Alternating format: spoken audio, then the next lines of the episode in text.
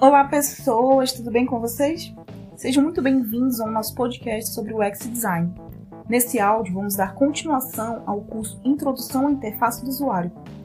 Comentamos sobre assuntos relevantes no contexto do módulo dessa semana, que é Conhecendo o UI, não apenas uma telinha bonita. Me chamo Jéssica Pinheiro e, junto com vocês, alunos e professores da UFAM, iremos ter o privilégio de conversar com alguns dos incríveis profissionais do mercado local de UX e UI. O entrevistado de hoje é Flávio Ribeiro, formado em design com ênfase em interface digital pela FUCAP em 2013. Começou no mercado como designer gráfico, onde atuou por dois anos. Depois disso, entrou na área digital e atualmente trabalha como designer de produto no CIDIA, Instituto de Ciência e Tecnologia. Neste mesmo instituto, já participou de projetos de mobile, web, smartwatch e realidade aumentada.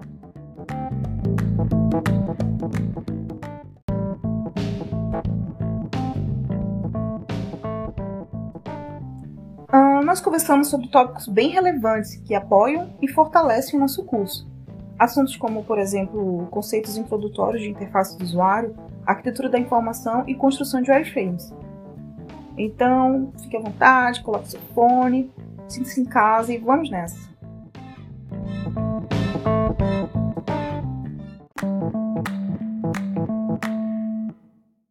Olá, Flávio, tudo bem com você? Oi, Jéssica, tudo bem? E com você? Eu tô bem, tô muito feliz que você tá aqui com a gente, podendo participar desse projeto. Legal. É, gostaríamos de agradecer a sua grandiosa presença e reforçar que sua participação é muito importante para o intuito desse projeto, né? Que é repartir o conhecimento e conectar a realidade do mercado com a visão de quem está na academia. É, eu que agradeço. Eu acho que isso é uma grande oportunidade para quem quem está estudando ou ainda está na academia, saber um pouco do que acontece, né? É, claro que às vezes a gente tem, enquanto está estudando, tem o estágio, algum trabalho, mas muita gente ainda não teve essa oportunidade e gostaria de saber um pouco o que que acontece é, no, no, trabalho, nos institutos. E eu acho que esse, é, essa, essa atividade que a gente está fazendo aqui vai ajudar de alguma forma é, ao nosso ao nosso aluno que está aí do outro lado ouvindo. Estreitar as relações, né? Exatamente. Então, vamos começar. Para ajudar o nosso ouvinte, nosso aluno, nosso professor a te conhecer um pouquinho mais, você pode falar sobre quem é o Flávio fora do mercado de trabalho? Quem é o Flávio aquele sua casa? Que legal. Essa é uma pergunta. É, quando você começa a falar de você, você fica meio, sei lá, acho que constrangido. Enfim. É, Agora a, quer, é, né? é, bem, o Flávio ele gosta de música, ele gosta de tocar teclado. É, eu toco teclado desde, desde pequeno. Hoje eu toco teclado na igreja. E é uma, é uma das formas também de, de usar a música. É, e, e de uma forma como aonde você consegue abstrair várias coisas ao mesmo tempo. É, eu também eu participo é, involuntar, voluntariamente né, de um projeto é, de uma organização que ela se chama Conexão Voluntários em Campo. Uhum. Essa organização ela tem um, um trabalho filantrópico né, em alguns países. Que massa! E eu, eu já fui em algumas viagens e hoje eu, eu ajudo eles na forma de, é, de engajamento nas redes sociais. Eu faço alguns posts para eles é, para falar do trabalho. Enfim, é uma organização cristã. Uhum. E, e, eles têm uns trabalhos bem, bem legais, assim. Então, eu uso a minha profissão, né, o, o design, para ajudar no que eu posso para divulgar esse trabalho. É bem legal. Ah, eu gosto essa... da. É, desculpa te, te É bem bonita essa, essa iniciativa. Você colocar o seu profissional em, em alguma coisa para Sim, pra sim. É, exatamente. É, acho que esse é um, é um ponto também do design. É, de que forma você vai ajudar as pessoas, né? Você vai usar a sua profissão, né? Porque às vezes a gente está imerso no, no, nosso trabalho, né? E a gente está recebendo por, por aquilo que a gente projeta ou faz, mas não é só isso, né? O design pode ajudar muitas pessoas é, de alguma forma de mudança, mudança da mente, mudança de vida, enfim. É, eu também gosto Legal. de correr. É, eu já corro já há um bom tempo. E é, já, ultimamente eu, eu tenho me preparado para correr uma, uma meia maratona. Tu é já, doida. É, eu já corri uma maratona e, é, e foi bem louco porque eu fui literalmente para terminar, esse era o meu objetivo e eu terminei em seis horas. Mas é, foi um, é uma experiência, foi um check assim da vida, sabe? Quando você põe assim, eu, eu tenho que fazer isso. Uhum. E a uhum. maratona foi um check que eu, eu consegui fazer. Fiquei cansada já disso. Já ficou cansada. De imaginar. É. Ah, eu sou casado, é, minha esposa é a Carol, a, ela é militar, uhum. e, e, é louco porque ela é da área militar, eu sou da área de design, são áreas completamente diferentes, mas a gente consegue se complementar bem. E falando um pouco da minha carreira de designer, é, eu sou eu sou formado é, em design é, pela FUCAP, Uhum. Lá é, é, o curso foi com ênfase em interface digital e, e logo, acho que no terceiro período, eu, eu já comecei, já entrei em um estágio, foi numa agência e assim, uhum. foi, foi bem legal. Eu acho que você ter esse primeiro estágio quando você é novinho ali na, na, na faculdade e rola muitas dúvidas e assim, será que eu consigo fazer? Será que eu consigo entregar um trabalho? E foi uma grande experiência, porque de lá foi praticamente uma escada, porque as coisas que eu fiz nessa agência, eu consegui um, um outro estágio, que foi no IMPA, e que foi bem legal, porque trabalhar no IMPA, você tá ali em contato com a natureza, e na hora do almoço você, tipo, olhava os macacos, olhava as tartarugas. e, e, e ali foi uma experiência boa porque eu trabalhei numa assessoria de comunicação aonde tinha, sei lá, acho que uns sete jornalistas e somente eu de, de designer. Uhum. E, e o, essa experiência de você trabalhar com pessoas de outras áreas foi um grande, foi um, um grande assim, avanço para mim. É, e você entender um outro lado. Porque às vezes a gente está imerso a somente aquele nosso time do design ali, uhum. desenvolvimento. E quando você trabalha com, com pessoas de outras áreas, você consegue aprender muitas coisas. Então, eu, esses dois primeiros estágios foram é, no gráfico, né? Uhum. Acho que todo mundo começa ali um pouco no é. gráfico, né? É, você sai ali da faculdade, tem uma agência, enfim. É, sempre consegue. O gráfico é aquela porta de entrada para uma área maior.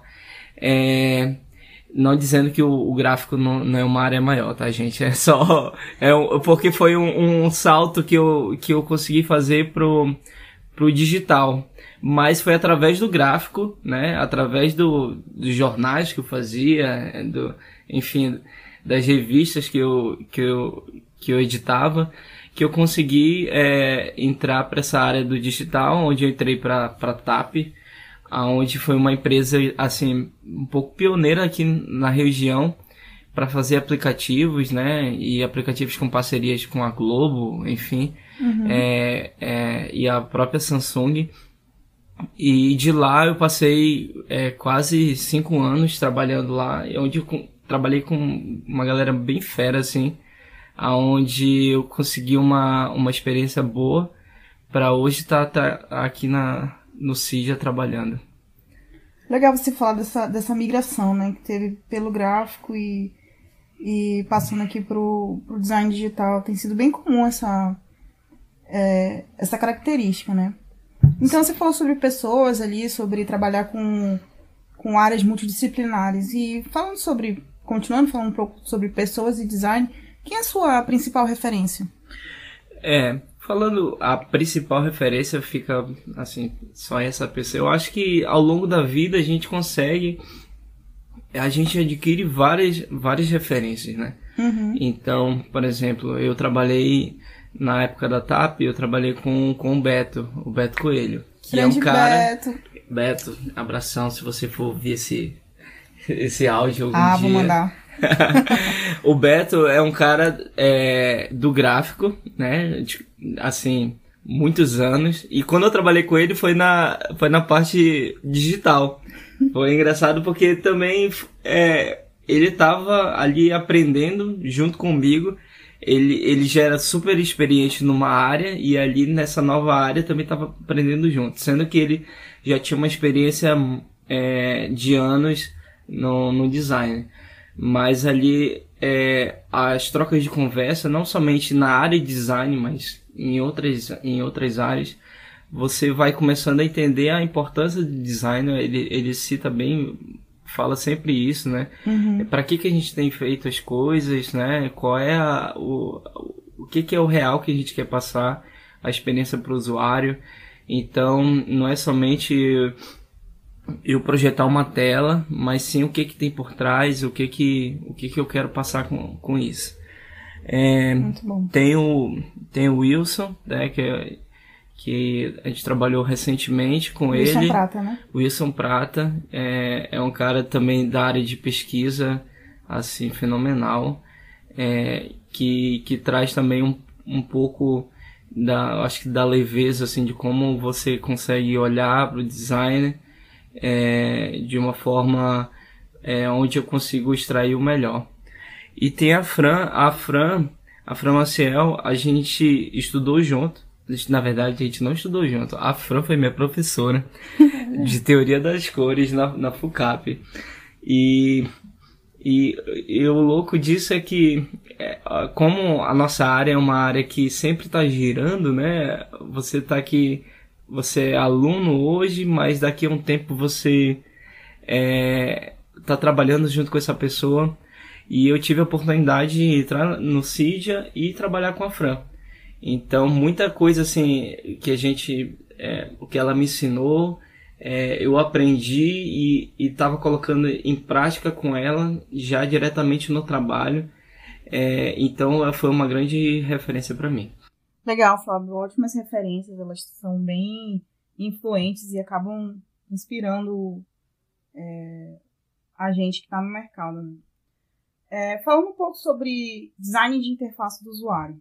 Para começar, vamos relembrar aos nossos ouvintes o significado de interface.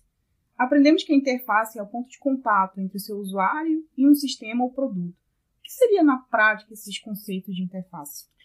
Jéssica, a interface ela transforma objetos em produtos, né? Ela transforma sinais e ícones em informação interpretável para o usuário. E, o, e esse usuário é o foco principal.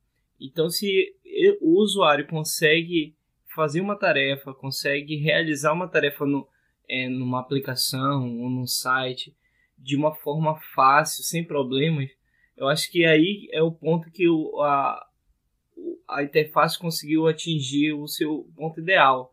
É, então, o nosso papel é fazer essa interface interpretável para esse, usuário, onde ele consegue manipular é, e, e, só de olhar e entender a questão da, das cores, hierarquia, é, esse, é, esse é o ponto, ponto X aí. Muito bom. Então seria funcionaria como ponto de interlocução entre diferentes, desculpa, diferentes linguagens digitais, né? Com certeza. É, visual, interação, áudio. Uhum. Beleza. Sobre o que vem antes de projetar uma interface que seja de sucesso e que atinja o objetivo proposto. O que você classifica como essencial para o profissional da área, o próprio designer, considerar previamente antes de pôr a mão na massa? Ah, ele tem que considerar, é, primeiro fazer uma pesquisa, eu acho que ah, aquele nosso famoso benchmarking, né, se ele for estar tá ali fazendo um produto um serviço, é conhecer quem são quem são ali ah, os, os concorrentes, fazer uma pesquisa desk, conhecer mais o usuário, é, esse é um ponto chave, né? Conhecer o usuário sempre vai, vou bater nessa tecla, é, porque é, como a gente consegue dar o, aquele tiro certo, né? Não um tiro no usuário, gente. Tá? É um tiro, é, sabe, é um. onde você. Exatamente, você consegue é, acertar no ponto. É, mas antes você mapeia, rabisca, é, define hierarquias, né? Porque a gente fala tipo, hierarquia de cor, hierarquia de fonte, hierarquia de, de tamanho das coisas. É, isso é uma, é uma definição que a gente consegue fazer nesse estudo anterior, é, para poder, o, quando o produto final estiver pronto, é, conseguir atingir o seu objetivo. Maravilha. Então seria você bateu bastante na, na tecla, né? Considerar o usuário e as suas características peculiares. Sim. Sua história, o seu conteúdo, o seu contexto. Enfim, nossos contextos são diferentes, né? Você falou de corrida ali, meu contexto é totalmente diferente do seu. se fosse projetar uma interface depois dois, é. é. Amor. Então, se a gente não, não estudasse o, o, o perfil, ia ser bem diferente. Como é o processo de desenvolvimento de uma interface? É, a gente, a gente meio que separa, mas não era para separar tanto a questão da UX e UI, né? Porque a gente já abrange que UX é tudo isso. Mas uhum. hoje, é, nessa, nessa separação, nessa definição, a gente primeiro é, rabisca ali algumas telas, né? define é, a questão do, de paleta de cores, o estilo de fonte, é, faz o wireframe, é, para poder entrar no, na interface. Então, com isso, eu consigo definir alguns pontos é, ali primordiais antes de, de entrar na interface. Porque se eu não fizer isso antes, eu posso entrar, abrir, abrir um programa, minha ferramenta e já ali partir, colocar cores, colocar é, a, a, fonte e, e, chega lá na frente eu não não dá certo, porque eu não defini essa base antes. Então é muito importante que você, é, sabe, tenha aquela tentativa e erro. vou rabiscar aqui, por isso que a gente fala em rabiscar, porque é algo que vai ser mais rápido. Então se algo deu errado aqui, eu risco, rasgo o papel, pego o outro e vou, beleza, isso daqui já está mais ou menos criado, vou, vou para o computador, vou fazer um wireframe e a, a partir daí eu já tenho algo mais definido, a questão de interações, eu parto para a interface mesmo, a famosa UI. Legal. E quais são os tipos de interface? Acho que a gente tem algum, algumas interfaces, né? alguns, alguns tipos. A gente tem a interface gráfica, né? que a gente pode botar aí, acho, como uma interface a, a digital, onde é conhecida, acho que é conhecida por todas é, tem imagem, texto, vídeo. Também tem a interface de voz, tem como exemplo a Alexa, o Google Home, onde eu falo algo, ele entende a minha voz e ali já acende as luzes, ele me responde através daquela, daquela interface com input de áudio. Uhum. Tem interface de texto, né? É muito usada aí na programação. É, o, hoje, um exemplo de programas que é, codificam, a, as cores elas estão bem visíveis assim. Então, se você vê algum, algum código verde, você sabe que aquilo, aquilo ali está dando certo. Se você dá um input e começa a surgir várias várias linhas de código vermelho, você sabe que algo deu errado, né? Uhum. Então a gente trabalha essa questão de cores e formas, que é o que a gente consegue assimilar de primeira. Então, se eu vejo uma cor vermelha, é, eu já consigo identificar que, que aquilo ali deu, deu algo errado. Aí eu vou agora ler o texto, ler os códigos. Então, essa interface, o design entrando a, nessa parte de codificação para ajudar o desenvolvedor a conseguir é, até ser mais rápido nessa parte. Interpretar esses comandos. Exatamente, né? a interpretação é, é essencial. Tem a, a, a, interface natural, que interpreta movimentos né, faciais, aí já entra um pouco de, de reconhecimento facial. Tem a, a interface cérebro-computador, né, que são ondas cerebrais que eu consigo estar é, tá ligado junto com o computador. Se eu penso em algo, ele já, ele já cria uma interface para mim. É, então tem uma gama de, de interfaces, né? E, e assim, você precisa definir antes que tipo de interface você vai criar. Isso vem, pode vir com, com o cliente que já tem um, é, um pensamento para qual tipo, é, então, ou, ou, conforme o mercado está pedindo. É, então é, é, é bem importante você definir antes isso. Legal, e o design vai estar tá ajudando aí justamente para alinhar as expectativas de de negócio e tecnologia, né? Com certeza. Você falou anteriormente sobre wireframe, é, comentando um pouco, qual é a diferença entre wireframes e mockups? Olha, o wireframe é como, como eu tinha falado, ele é para iniciar. Então a gente faz algo mais a baixa fidelidade, né? Porque ali é, o, é onde eu posso errar, né? Então, se eu coloco um botão aqui, eu vejo que isso aqui não, não vai dar certo, eu já risco, já, já desenho novamente. Então, ele não, ele, você não usa cores, você não usa fontes, é, ali eu, eu, eu crio tudo em baixa fidelidade, né? Tudo ali em tons de cinza. É, e também tem um mockup, mas eu colocaria algo aí nesse meio que é o, é o protótipo, que o protótipo ele já entra com uma área mais é, de média fidelidade e com interações. Então eu posso pegar esse wireframe e já validar algumas coisas com o usuário, né? Então uhum.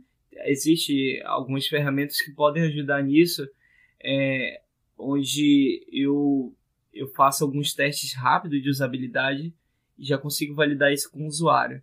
Se ele não entendeu que aquele, aquele botão vai para essa tela, eu já, eu já consigo já voltar uma etapa anterior e modificar. E tem o, o mockup que a gente, a gente leva mais para alta fidelidade. Né? Ele também ele pode ser representado estaticamente mas ele está mais fiel ao produto final, né? E ele é muito usado, por exemplo, para vender um produto. Então, se eu tô se eu tô fazendo uma interface e eu preciso ainda vender para um cliente, ele já quer ver algo mais ou menos como é que vai ser. Então, o mockup ele consegue já ver com, com as cores, com uma tipografia, já está a hierarquia ali, né, a hierarquia de cores, tamanhos o mockup ele está mais ele tá mais fidelizado para pro, pro cliente ou para o usuário entender o que que é o produto.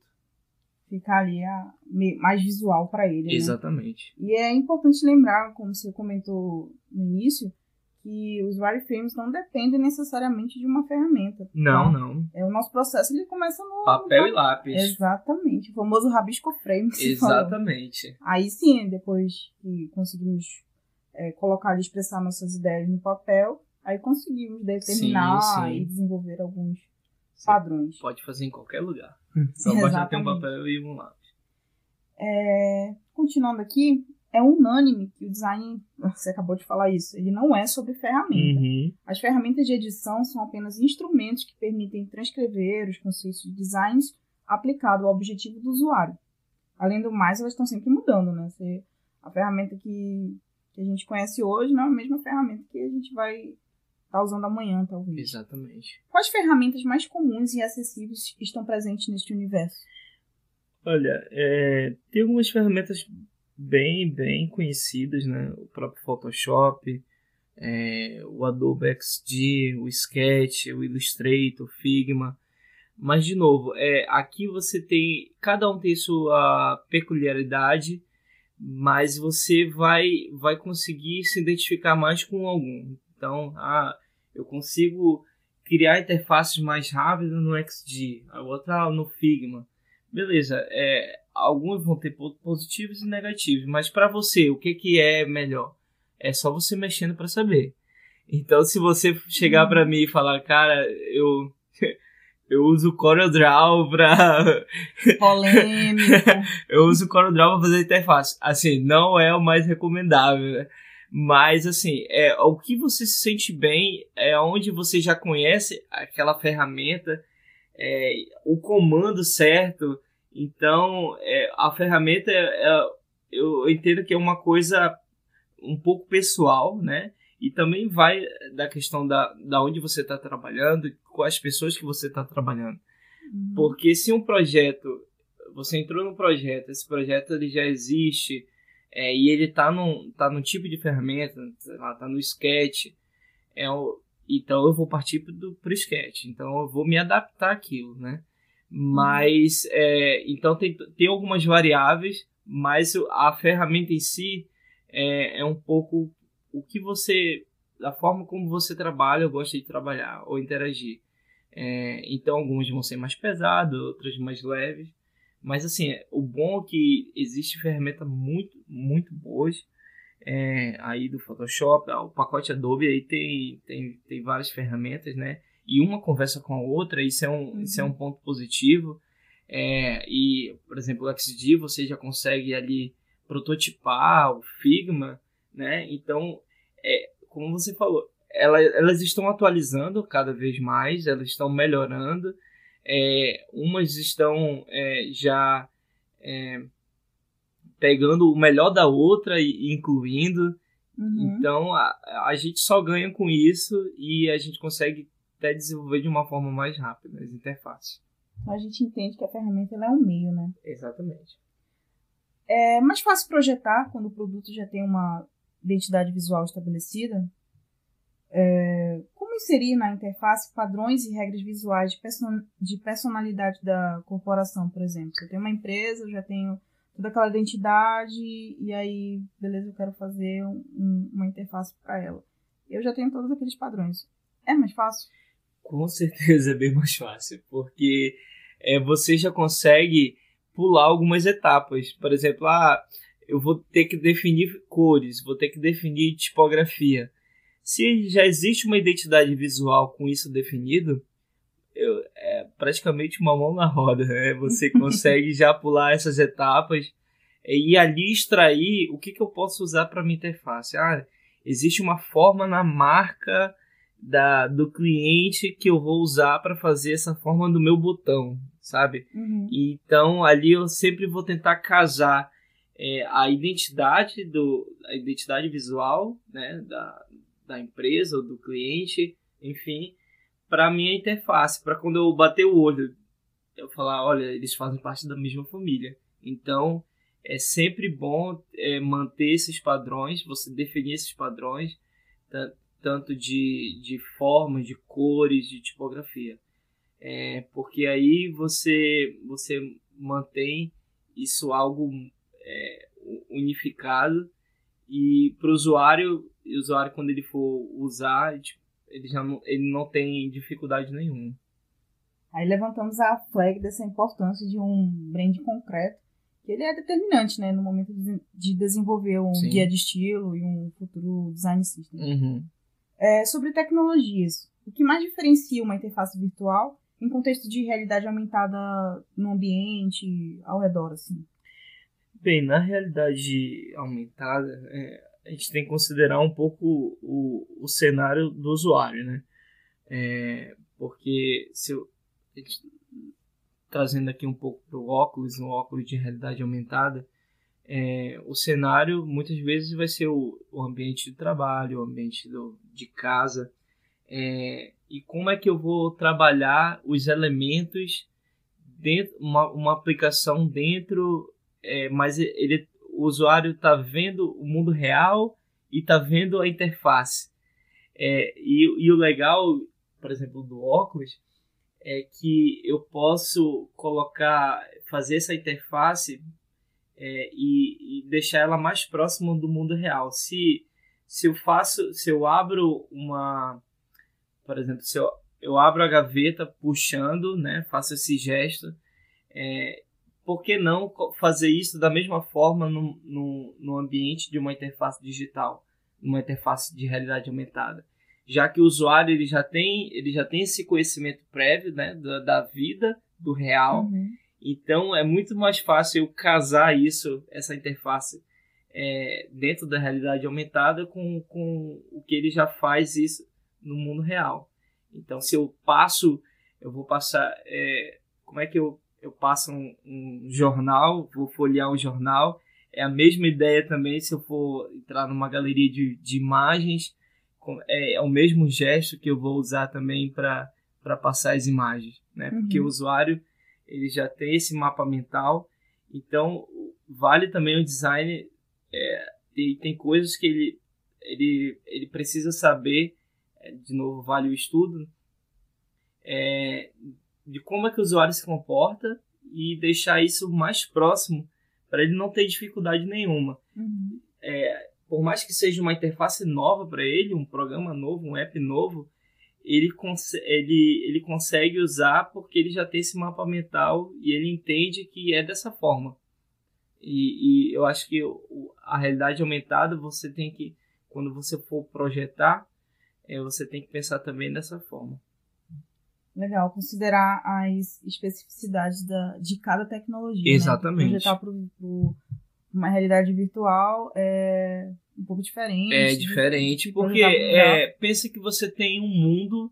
é, Eu tô falando aqui da realidade de realidade aumentada, usando o exemplo de um óculos, né? Uhum. Eu particularmente tive um pouco de dificuldade, né, quando eu entrei, fiz o meu primeiro projeto AR, é, porque a gente já vem desde quando eu saí da faculdade, isso tudo foi projetado para um, para um, um, um papel, tudo foi projetado por uma tela, uma tela web, então ela tem todas essas limitações. Uhum. E quando você entra no mundo AR, você não tem essas limitações, você tem um mundo.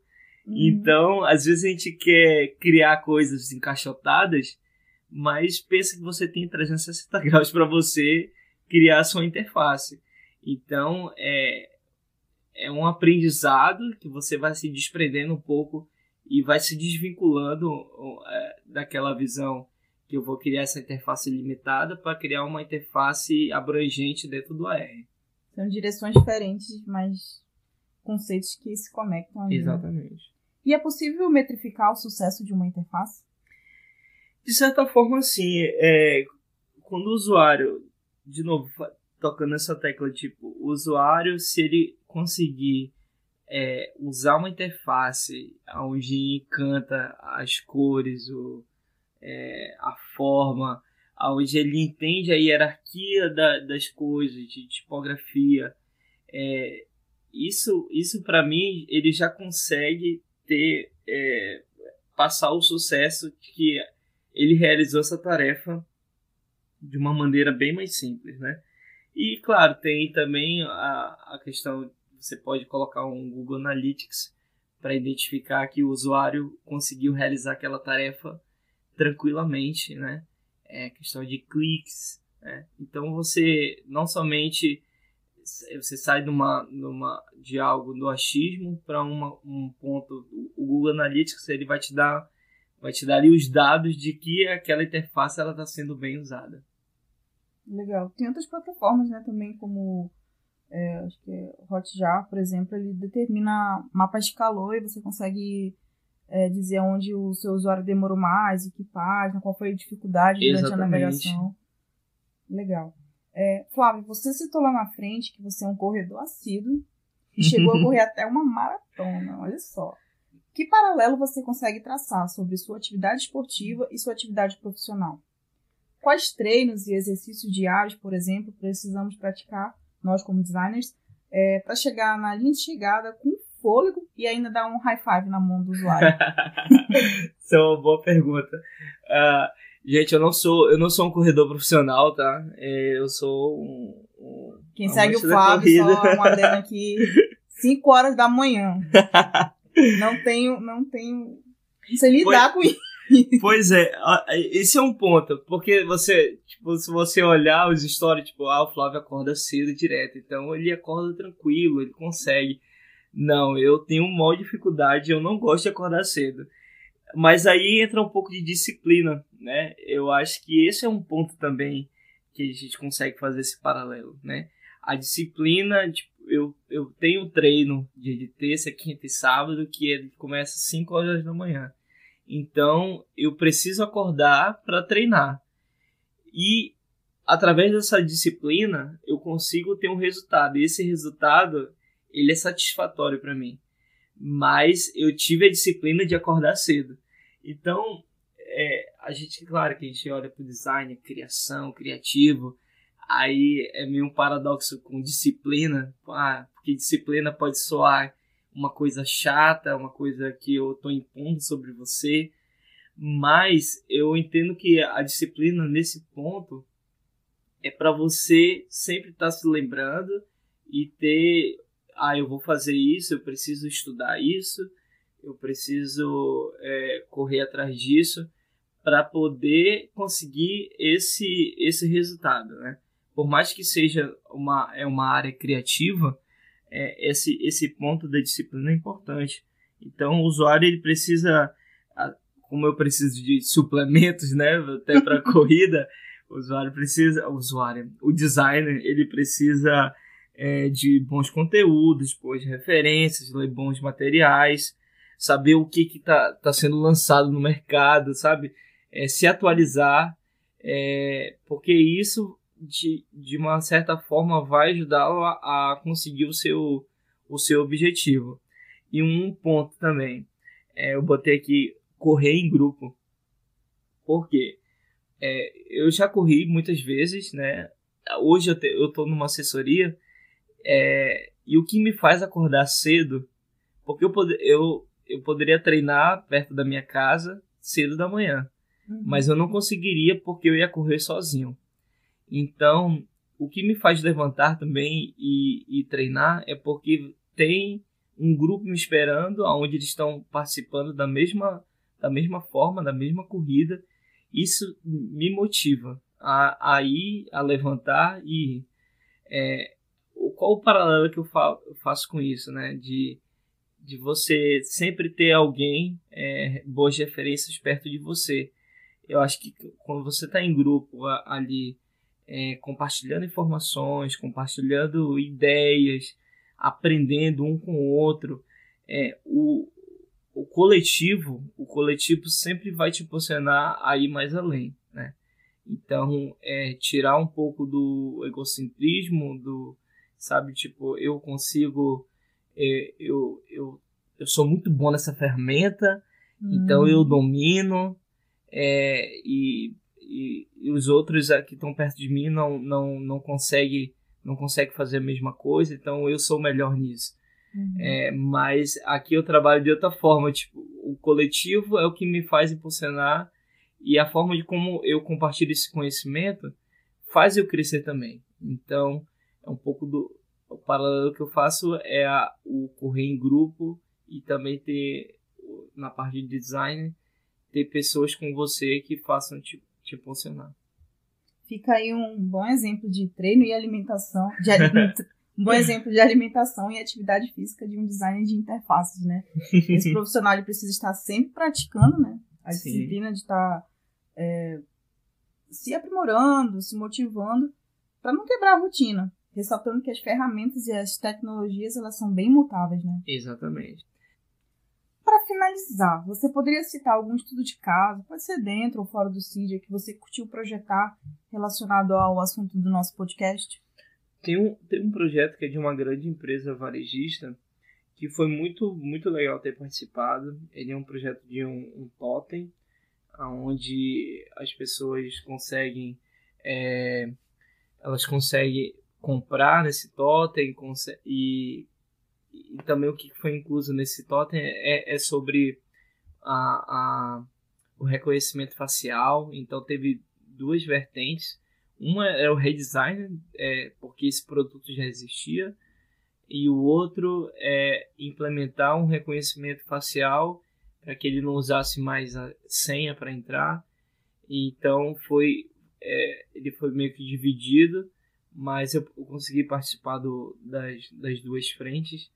É, ele foi um grande desafio para mim, é, porque é engraçado quando você vai, vai fazer um, um redesign, é, você, você vai, começa meio que amarrado porque existe já algo anterior. Então, o desafio foi, é, eu vou projetar algo, é, no, eu vou projetar algo novo, mas o usuário já conhece. Um exemplo, é, a gente queria tirar um, esse, esse sistema ele já existe e a gente estava fazendo redesign. Então esse é o contexto. Então tinha um botão lá que a gente queria mudar para outro lugar. Né? Ele estava é, inferior aqui à direita, a gente queria mudar ali para o meio. Só que o, o usuário ele já ia automaticamente, porque o mapa mental dele usando o totem, ele sabe que aquela funcionalidade estaria ali naquele botão, naquela uhum. posição. Então, se eu vou e projeto algo diferente, troco a, o, a ordem, né? troco o, a posição desse botão, é, ia, ia ocorrer um problema ali que o usuário ia travar e falou, poxa, na interface anterior esse botão era aqui, eu usava muito esse, essa, essa funcionalidade E ela, eu sei que ela ficava aqui na direita inferior. Ela já mudou. Então isso travou o usuário, né? Então, na hora que você vai projetar, você também tem que levar em consideração o que que o usuário já tinha, né? Uhum. O que que ele já, qual era o mapa mental dele da, daquela interface. Então você tem que levar todo, tudo isso é, na hora de na hora de projetar uma, uma nova interface, por mais que ela seja um redesigner, porque às vezes a gente imagina redesigner e eu vou mudar tudo, né? Ah, não, eu não quero mais nem olhar o produto anterior, porque aqui eu já tô com novas ideias. Mas se é algo já consolidado, é, você tem que levar em, considera é, tem que levar em consideração o que, qual era a forma é, que, o, que o usuário usava. Então, se, por exemplo, se ele fazia aquela ação em 30 segundos e eu fiz um redesign e aquela ação hoje demorou 45 segundos a um minuto, alguma coisa está errada, né? Uhum. Por, eu fiz um redesign, o negócio está mais bonito, os botões estão mais estilizados, cores, mas e aí? Se o usuário demorou mais para a realização, de, de, nada valeu a minha interface. Então, algum, coisas estão interligadas. Interface. Algo de errado não está é, certo. algo de errado não está certo. A interação. Então, foi um desafio muito, muito legal, porque foi um projeto que ele foi bem trabalhoso. É, e o legal também é que ele rendeu também depois artigos, apresentações, é, porque ele, como teve essa parte também de é, reconhecimento facial e era algo novo que a gente trabalhou, né? Foi o primeiro projeto de reconhecimento facial aqui que a gente estava trabalhando. É, e conhecer como é que o usuário se comporta, né? Um usuário que ele não que ele não conhece essa, esse tipo de tecnologia, é, tá aí um, é um ponto bastante, bastante considerável da interface. É, o usuário teria que se cadastrar usando o seu rosto, mas esse usuário ele tem baixo conhecimento, ele nunca viu aquela, ele nunca viu aquele, aquela tecnologia. Como é que eu vou eu tenho que pensar a, a melhor interface, a, a, interface mais simples e direta para ele, para ele aprender sozinho, porque não teria gente perto dele. Ele teria que se cadastrar sozinho usando uma tecnologia nova. Então, o, o, o poder do design nisso, tipo, eu vou projetar algo, por mais que ele nunca tenha visto isso, ele vai conseguir fazer da melhor forma, ele vai conseguir com êxito. E com isso, é, a gente teve que estudar a forma, teve que estudar é, o tamanho da, da, da tipografia, a, a, forma, a forma como a gente escreve esse texto. Se eu escrever usando palavras como aconteceu, usei palavras de relacionada à, à interface. Mas para um usuário que não tem esse conhecimento, ele, o que é interface para ele, né? Uhum. Então eu tenho que usar, eu tenho que usar textos é, é, ali na, na, na, na aplicação para que seja fácil de entendimento. Então, tudo isso está tá englobado, né? É, é a, forma do texto, a cor que vai chamar atenção, é, a forma como eu vou ensinar. Lá tinha uma, um tutorial como eu ensina, é, ensinava esse usuário a se cadastrar. Então eu, eu penso do início ao fim para que ele consiga realizar essa tarefa com êxito. Né? Então, é, foi um desafio muito bom que, que hoje eu tenho orgulho de ter feito isso. Muito bom. É... E qual seria o seu recado para quem está começando agora, seja no mercado de trabalho, seja no interesse ao assunto interface do usuário? É... Acho que foi foi início do ano, né? Porque depois que entrou a pandemia, a gente perdeu um pouco o senso do, do tempo. que dia é hoje? Mas, é, falando um pouco desse projeto que eu fiz, né? Falei anteriormente, para uma, para uma escola, uma, uma universidade, é, e aonde tinha é, essa grade era, era de gráfico, né? Era a, a, o gráfico dessa, dessa faculdade era design gráfico, né? E a gente estava falando de algo digital é, o que eu falei para eles foi que o, o gráfico ele inicia muito, você, você consegue muita experiência. A minha própria experiência foi o gráfico que me impulsionou para a área digital. Então, às vezes você tá, você tá numa grade onde é muito gráfico e você está ouvindo muitas, muitas informações de design de interface e você pensa, poxa, eu tô, será que eu estou na área certa? Eu queria para a área digital. É, eu diria assim, tenha calma, absorva essas informações. Por mais que você hoje não consiga linkar essa parte do gráfico com o digital, a, a, o aprendizado que você tem na faculdade, na universidade, ele vai te ajudar no, na, no digital quando você chegar até ele. Então, é, não pense que ah, porque eu estou no gráfico, eu, não, eu, não, eu preciso dar um salto na, minha carreira, eu preciso mudar de faculdade porque eu estou na faculdade errada. Não, eu acho que é, o gráfico ele, ele tem essa, essa importância de, de, de introduzir você ao, ao, ao mercado né, de uma forma ali mais rápida. Mas hoje, hoje os institutos aqui de, de, de, de tecnologia estão crescendo aqui na região. Então há muita, muitas empresas contratando, tem vaga de estágio, de júnior. É, o que, que você pode fazer? Beleza, eu consigo projetar uma interface? Ah, eu vou dar uma estudada. Cara, faz alguns alguns é, alguns projetos em casa, cria, cria, pega, faça um redesign, sei lá, de um aplicativo que você gosta e começa a treinar, sabe? Tipo, você, poxa, eu não tenho experiência e eles querem experiência. Relaxa, começa a fazer treinar isso em casa. Eu lembro, eu lembro um pouco da minha, da minha faculdade, é, tinha um professor que era o James, James italiano, e ele contou um pouco da, da experiência, como ele entrou no mercado. Ele falou, cara, eu pegava sites que eu gostava e começava a fazer o redesign. Pegava aplicativos e, e tentava ali criar uma, uma nova forma. E ele, ele criou o portfólio dele assim. Então, no dia que ele foi lá apresentar para a empresa, ele falou: olha, tem esse portfólio aqui, foi de coisas que não são de trabalhos que estão na rua, né? Porque porque a gente se frustra, ah, o meu projeto não está na rua, o meu projeto ele não tem usuário usando, mas a, a, o instituto vai ver a capacidade do seu portfólio das coisas que você fez em casa, né? Então, se você conseguiu é, ali usar todos esses elementos que a gente falou aqui da, das interfaces de hierarquia e conseguir colocar isso no, no redesign de um aplicativo, de um website e, e, fechar um projetinho, colocar, eu acho que você consegue criar um portfólio bom e, e quando tiver uma oportunidade, falar, olha, eu, eu fiz isso daqui e eu acho que eu posso eu posso somar com, com essa vaga. Mostrar sua capacidade. Né? Exatamente. Ainda nessa linha, quais habilidades você acredita que um, um design precisa ter?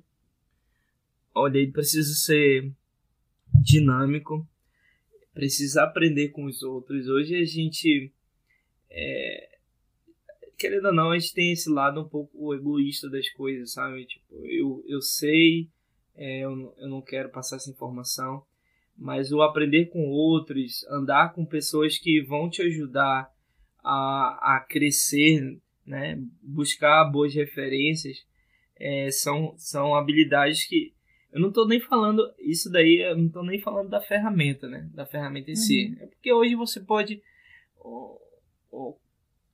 eu diria como qualquer pessoa pode fazer um curso de Photoshop, de XD e adquirir habilidade na ferramenta.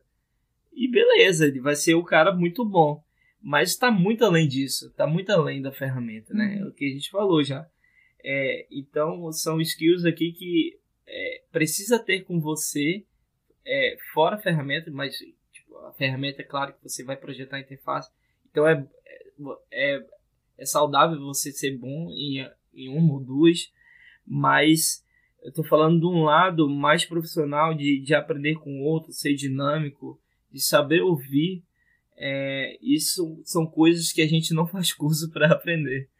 Isso é, é, você adquire, você você é, acompanhando pessoas que, que têm esse mesmo pensamento, você consegue. Maravilha. E para finalizar, que livro e série você indica pra gente? Eu vou indicar uma série que me impactou bastante. Eu vi ela semana passada. É, é o Dilema das Redes. É, ela é um, Nossa. ela é assim, eu, eu terminei de, de vê-la. Falei, caraca, a gente é muito manipulado. Eu comecei, gente- comecei a desativar minhas notificações. Eu falei, será que eu excluo o aplicativo? Meu Deus, eles sabem tudo de mim. A gente fica ali uns 60 segundos parado depois de assistir, né? É, Refletindo. Exatamente. E, e, o, e o, o louco disso é que a gente está do lado do lado da, das pessoas que tá, estão projetando isso. Então, um pouco do que fala lá no, no. Dando um pequeno spoiler, tá, gente? Um pouco dessa criação, o exemplo do cara que criou o curtir do, Facebook. Ele criou o curtir pra galera começar a curtir ali as postagens fotos. Ele nunca pensou que aquilo ali poderia trazer depressão para algumas pessoas que, ah, eu postei uma foto, as pessoas não gostam de mim porque elas não me curtem, né? Elas não estão Uhum. curtindo a, o que eu postei. Então, é, é trazer um pouco da importância do que a gente cria, sabe? É, da relevância. Então, às vezes a gente cria algo aqui e, e, tá tudo certo, você cria com um bom propósito. Mas o, o, o usuário, às vezes, vai criar outro propósito, que vai desencadear outras coisas. Então Uhum. você tem que, às vezes, saber me- mensurar e, e, e- levar com, com você a importância das coisas que você cria. Às vezes, é, é- o, o botão curtir é um, é um simples botão, gente. É um- é uma coisa que eu qualquer- qualquer um design poderia, ah, vou criar esse botão aqui e vou colocar aqui. Mas a, o que tem por trás dele, o contexto, né, de uma pessoa pensar que ela estava entrando em depressão porque ela não recebia, ela, ela metrificava isso para ela que se eu tenho várias curtidas, as pessoas gostam de mim, se eu tenho poucas curtidas, as pessoas não gostam de mim. né? Uhum. Então é pensar nessa importância e, e essa esse essa série ela é, ela entrevista designers, engenheiros e tudo mais. Eu acho que ela, ela é, um- é uma ótima dica. Então fica a dica aí, galera. Fica Realmente é, é- muito boa. É, infelizmente estamos chegando ao fim do nosso podcast e gostaríamos de agradecer novamente Eu ao que agradeço. por ter aceito, aceito o convite e ter doado um pouquinho do seu tempo para o nosso projeto. Muito, muito obrigada, Flávio. Ah, eu que agradeço, Jéssica. Eu acho que, como eu falei no início lá, isso é, essas iniciativas é, elas chegam às pessoas e elas conseguem ter um- um- uma grande importância, sabe? Então, você que pensa que, pô, não tenho material pra mim, não tenho. O que, que será que o pessoal aqui da minha terra tá fazendo, Manaus, Amazonas? Aqui, nessa série de, de, de podcast, você vai conhecer um pouco do que a gente tem feito, né? E, e você sabe, é, vão, vão ter pessoas que, que vão ter uma, uma skill X, outra Y, e você vai, vai ver, tipo, eu, eu consigo me adequar a essa, é, eu vou seguir esse caminho.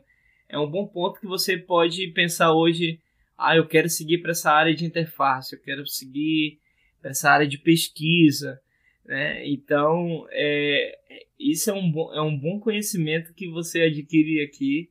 É um projeto, assim, que é um podcast que vai ficar no Spotify aí. Ah, Você pode indicar para amigos, né? Pessoas que estão estão iniciando ou que pensam até ser designers, né? Não entraram ainda na faculdade, é, ter o conhecimento, pô. Porque eu acho que isso pode mudar também até a mentalidade. A pessoa está em dúvida, ah, não sei o que eu quero fazer. É, E o design não é só desenhar, tá, gente? É, eu tiro isso por mim porque eu não desenho muito bem. E as pessoas pensam que eu desenho, mas o design ele tá, ele tá muito além disso, sabe? O projetar e pensar na interação, tem área de pesquisa, tem muitas áreas. Então, é, isso pode até decidir, as pessoas ouvindo esse, esses podcasts, pode até decidir para que área vai, vai seguir. Então, eu que agradeço essa oportunidade, foi muito bom esse bate-papo. Legal. Agradecemos também a todos que nos fizeram companhia por esse, por esse, durante esses 45 minutos. Valeu, galera. E já faço aqui o convite com um spoiler do próximo módulo que nós vamos falar sobre inter- é, elementos da interface e fundamentos do design. Ele está imperdível e continuaremos a abordar este mesmo tema com outros colegas convidados. Valeu, galera! Valeu!